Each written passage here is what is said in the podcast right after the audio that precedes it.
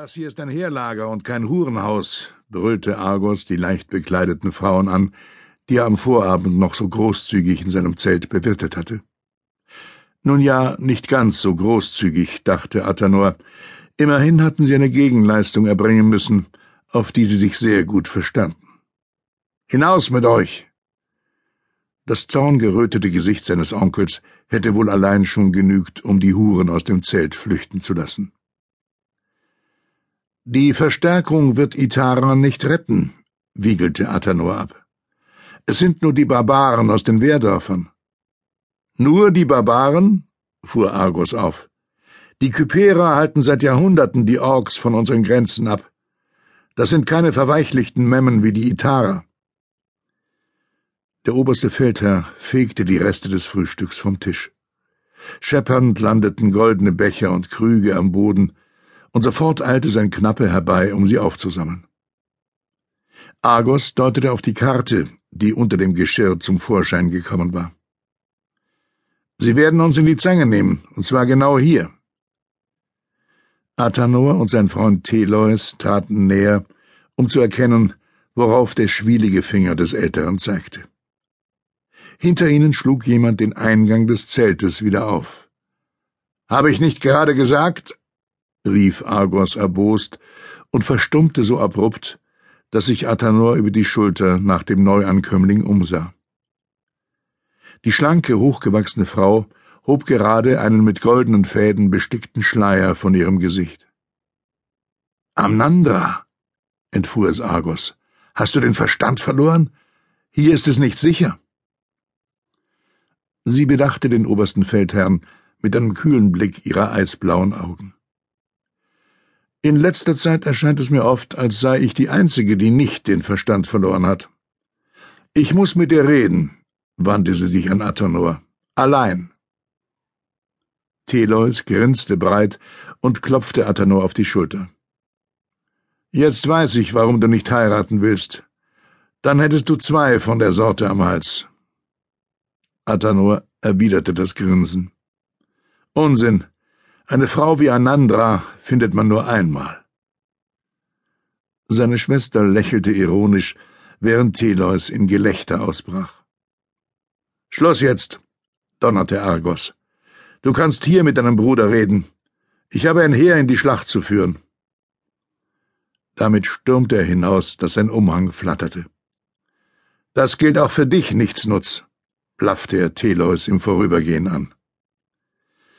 Wir sehen uns später, versprach Athanors Freund und eilte hinter Argos und dem Knappen her.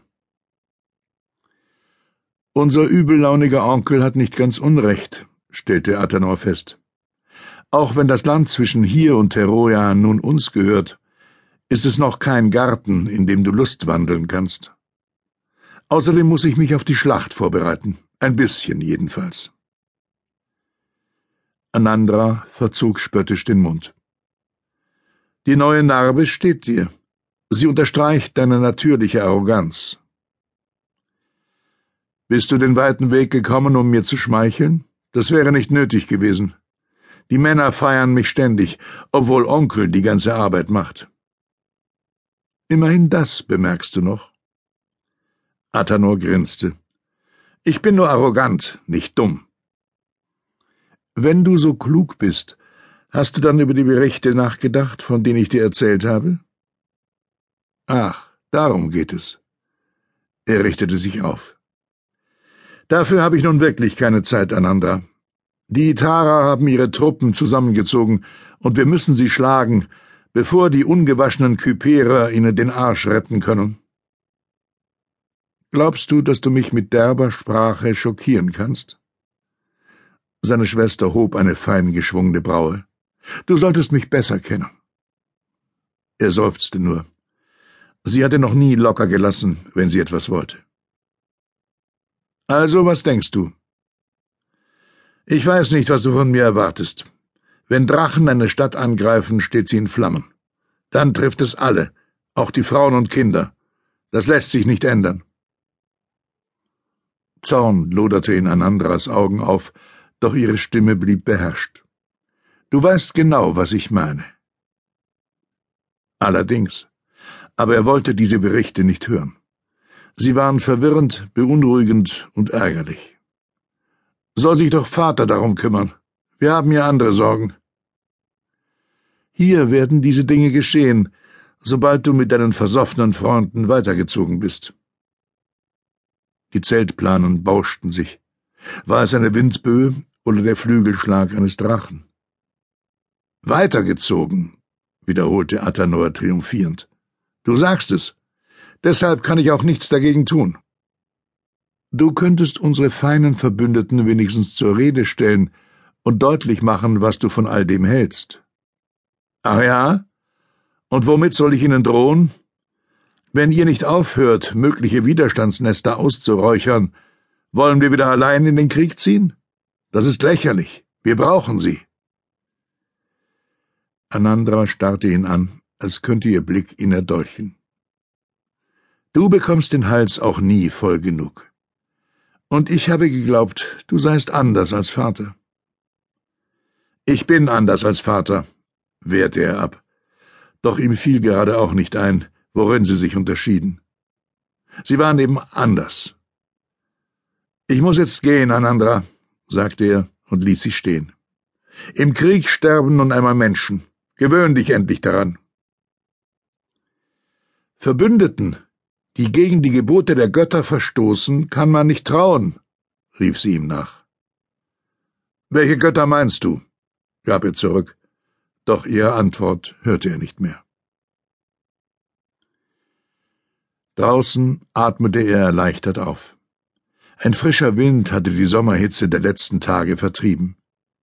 Graue Wolken zogen über den Himmel wie eine Herde Schafe, die vor den Wölfen floh.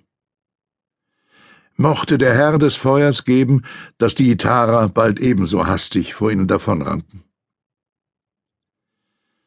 Argos stand nur einen Speerwurf entfernt und gab den Spähern letzte Anweisungen. Überall im Lager ertönten die Kriegshörner wie heisere Rufe eines Stiers. Boten eilten umher, um Befehle zu überbringen. Bewaffnete hasteten zu ihren Kameraden, sammelten sich zum Abmarsch. Es galt, die Itarer zu vernichten, bevor die Kyperer eintrafen.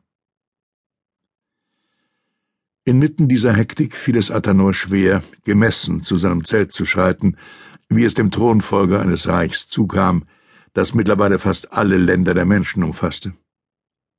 Er war nicht scharf auf eine weitere Schlacht, doch die Vorahnung des Kampfrauschs ließ sein Herz schon jetzt schneller schlagen, als stünde er inmitten von Schreien und spritzendem Blut. Unwillkürlich beschleunigten sich seine Schritte. Zum Dunklen mit dem Anschein. Sollten sie denken, dass er es kaum erwarten konnte, itarische Erde mit Blut zu tränken.